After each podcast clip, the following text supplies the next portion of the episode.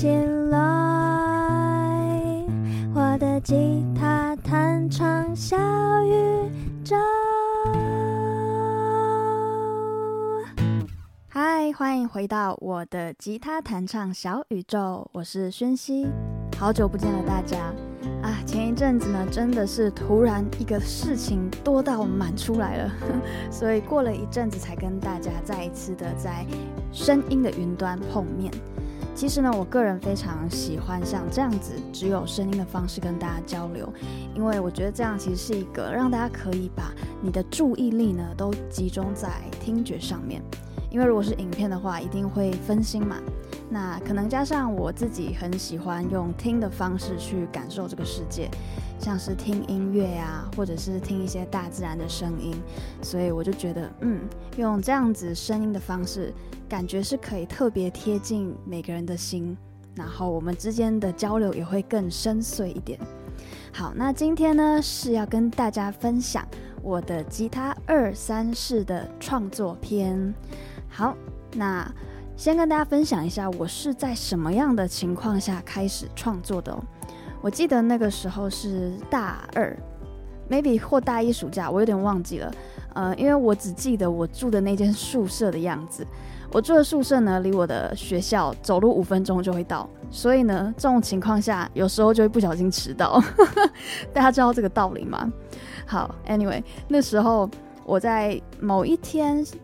好像是下午，然后那时候可能没有课，一个人就很无聊。然后我室友又不在，我就在宿舍里面呢。那时候刚好不知道发生了什么事情，情绪有一点满，那就很需要可以有一个抒发的管道。嗯，那在那个时候的我，偶尔，但是是很偶尔的偶尔，我会拿起纸跟笔写一些东西。那那一天呢，就突然不知道为什么一个直觉，我就拿起了我角落边的那一把吉他。那时候我呃弹了吉他一阵子，但是中间有中断啊，但是我吉他还是带在身上。那我就把这个吉他拿起来，诶，就开始随便的弹，然后看着我刚刚写的一些文字，突然就唱了起来，然后就莫名其妙，好像写了一首有一点点像是歌的东西。但因为那时候呢，我完全没有写歌的概念，甚至我我也不觉得我有写歌的能力，所以在我写出来那个段落的时候，啊、嗯，我整整个是有一点点惊吓。我觉得比比起惊喜，我觉得更多的是不知所措，因为就想说，哎，那我这样子算算写一首歌吗？算吗？算吗？也不知道问谁，但是就是在一种很非常奇妙的感觉。那种感觉很像是，呃，你刚无中生有，生出了一个新生儿一样。没错，就是这样的感觉。真的有一种好像你赋予了一个新的生命诞生在这个世界上。那，呃，我现在回去看那首歌，我是知道它其实是不完整的啦。它就是一个小小的段落，也嗯没有很明确的主歌副歌，比较像是一首小品这样子。但是呢，里面的情感是很纯粹。然后很诚挚的，啊、那我现在回去看，我虽然觉得很青涩，但是我非常感谢那时候的自己，因为对我而言啊，写歌它有一部分的意义，就是像是在透过歌曲的方式写日记，所以我现在回去弹唱以前写的一些歌，真的就会很像是来到一个很天然的呃时光机，就透过弹唱这一首歌。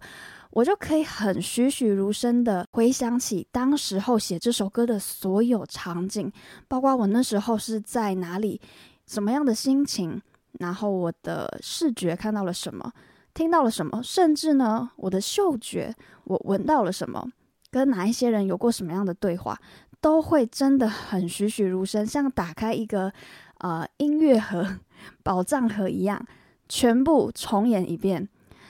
这件事情呢，在我初期创作的时候，带给我非常非常大的震撼，以及带给我很大很大的热忱，持续做这件事情。嗯，那如果你有听过我前面几集的朋友，你们应该知道我在学吉他的呃，嗯，我觉得其实也没有很很久才开始进入这样子的一个阶段，可能学到大学的时候，我就开始发现，我学吉他很大的动力来源是我想要帮我自己的创作配上适合的和弦，还有适合的伴奏。因为我自己是一个 想象力比较丰富的人，所以在我写出一首歌的时候，其实我脑海里面已经有很完整的一幅声音的画面。就是我已经知道说这首歌的编曲应该要长什么样子，对，啊，那个样子呢，偏偏我那时候的能力又没有办法去把它真正的展现出来，所以这就是我后来一直精进吉他非常大的动力来源。虽然你可以这么说，其实真正一直支撑我走到现在一个很核心的贯穿我整个阶段每一个时期学吉他的中心轴就是创作。哎，我真的非常喜欢创作。嗯，不只是创作完一首歌的感觉，我觉得更多的是在创作的当下。因为呢，当我想要创作的时候，嗯，你需要有灵感嘛？那灵感怎么来？其实灵感真的就是来自于我们的日常生活。那这这个时候的你会把你的感官的那个敏锐度啊转到最大，有懂我的意思吗？大家？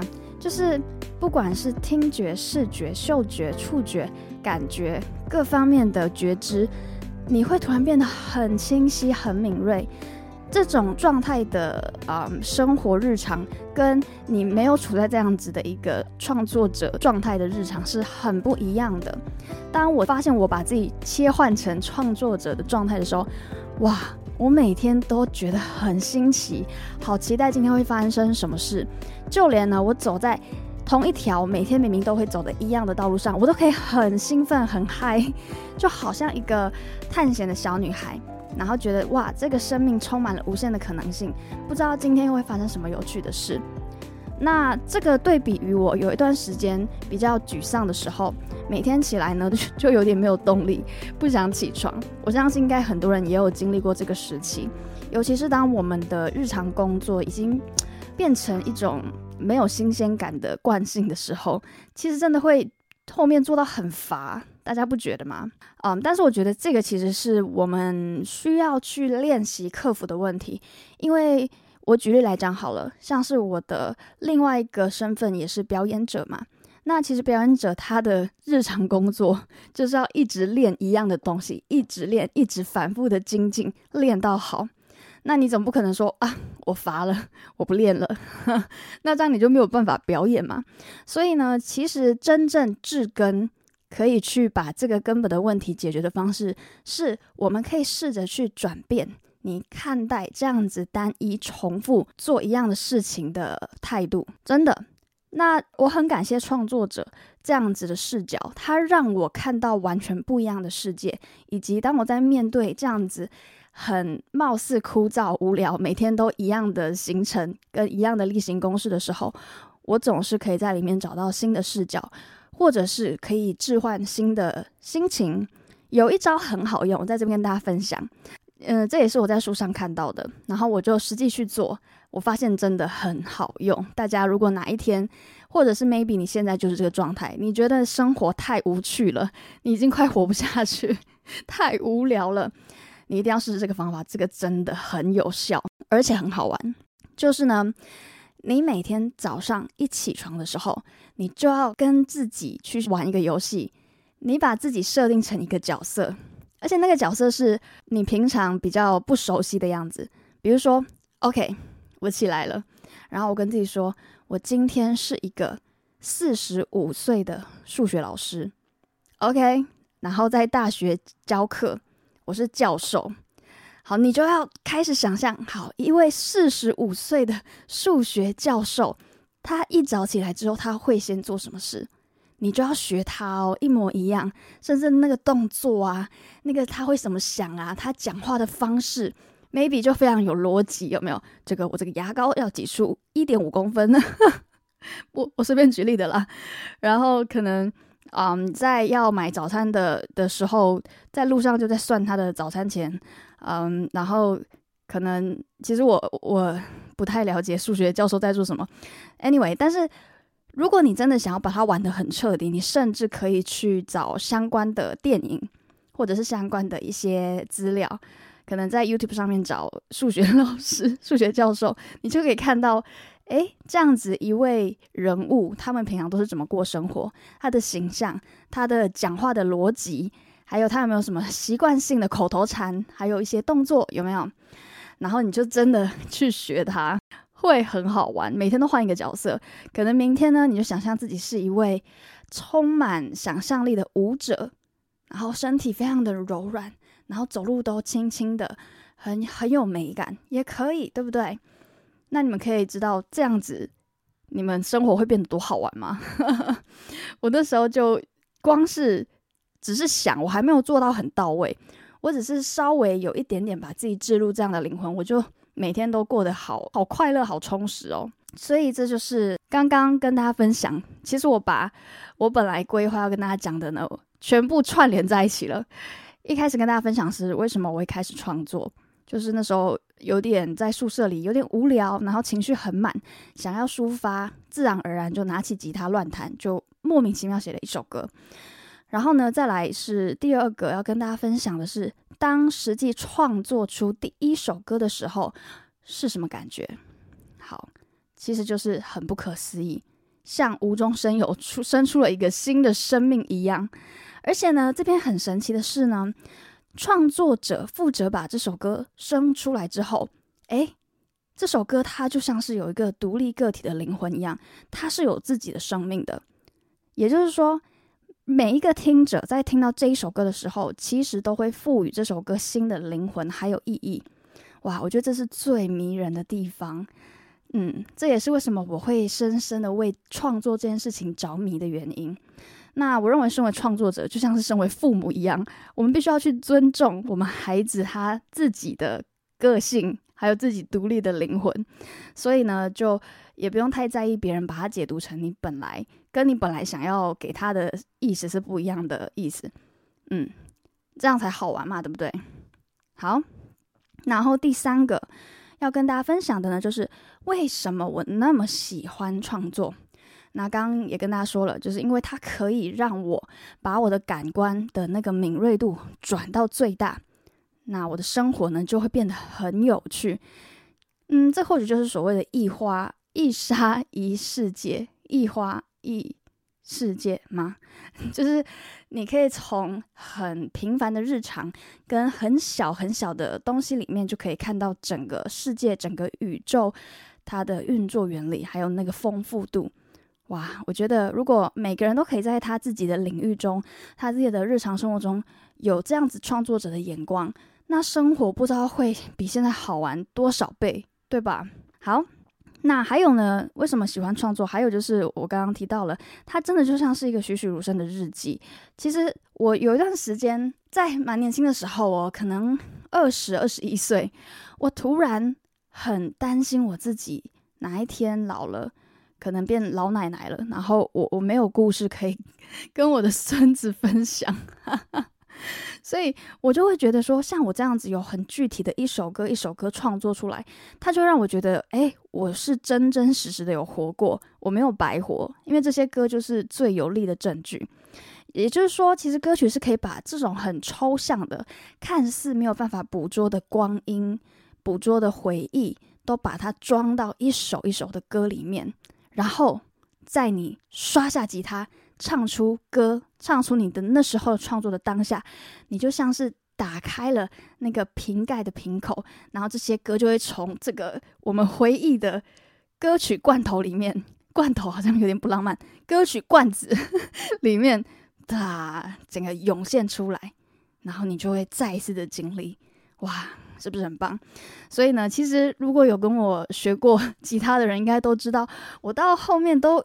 一定会有一个阶段是非常鼓励，呃，大家去创作。那真的有人就这样子创作出一首完整的歌了。他之前就有试着写过，但是可能没有写得那么完整，然后后来也没有继续尝试。那我真的很开心，他后来有再去试一次，然后就写了一首非常完整又非常好听的歌。他后来在我们的那个。我们我的线上课程每三个月就会办一次成果分享会，然后他在我们每一次的成果分享会，不是每一次，sorry，他在我们某一次的成果分享会就表演他这首创作，大家就吓坏了，觉得天哪，怎么会这么好听？你真的没有什么创作的经验吗？大家都觉得不可思议。因为其实创作这个东西，它本来就没有标准答案，而且真正创作好听的关键，我一直都认为不是你的经验。就是不是在于你的你多资深，你写了几年的创作，而是在于你的情情感的浓度。你越强烈的情感，你写出来的歌就会越有感染力。而且你的歌一定不要太，就是要要是很真实的，不要拐弯抹角啊，或者是想太多。当这种时候，那个歌的穿透力就会被削弱。嗯，好。那最后呢，跟大家分享。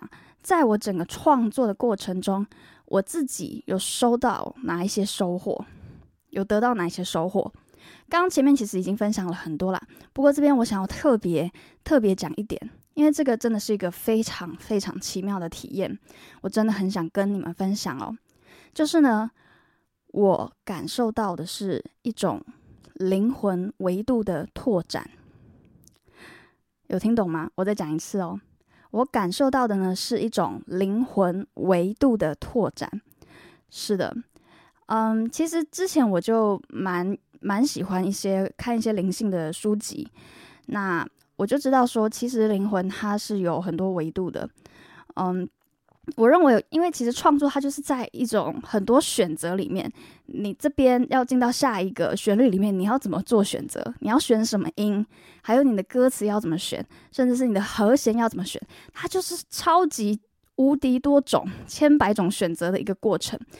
那你再把它们去芜存菁，最后就会变成一首你的创作。那这个选择其实就跟我们的人生一样，你其实，在你的生命里面。都会遇到各式各样的选择，每天都不停的在选择，嗯，只是大的选择或小的选择的差别而已。那我认为创作这件事情，它让我清晰的体会到，我们啊，生而为人，其实是真的有很多种的选择，还有可能性的，而且我们是完全有这个自主性的。只要你保持觉察，保持高度的觉知，你会知道你真的是可以去创造你自己生命的。没错。呃，我想要表达的是，在创作的过程，其实我是很清晰的感受到这件事情，还有这个过程，就真的是透过创作。当我在思考我下一个句子要选哪一个旋律的时候，我真的脑中有时候会突然冒出很多条路，很多条路径，不同旋律线的路径去选，然后我就会在脑中模模拟一下，说，OK，这个接到那边，嗯，第二条路这样接过去，嗯，在第三条路啊，然后就选一个。差不多是这样子，然后最棒的是呢，你会知道旋律它本身就没有好坏，对吧？这完全是个人偏好的问题啊，以及有些旋律确实可能就比较受到一般大众的喜爱。那这个其实对我来讲也是一种解脱，因为就代表我们人生中的各种选择本来就没有绝对的好跟坏，一切都是主观感受去论定的。嗯，没错。好啦，所以呢，以上就是我的关于创作的历程，还有一些心得跟大家分享。也真的很希望大家可以听完这一集呢。如果你曾经有创作过，只是就像我之前那位学生一样，嗯，不知道为什么就没有继续了，可能是找不到方向，或者是没有人鼓励。那我希望呢，我可以成为那个鼓励你继续创作下去的人。希望你在听完这一集 podcast 呢，可以重拾你的创作魂哦。随便写什么都好，创作呢。最怕的就是你想太多，你就写就对了。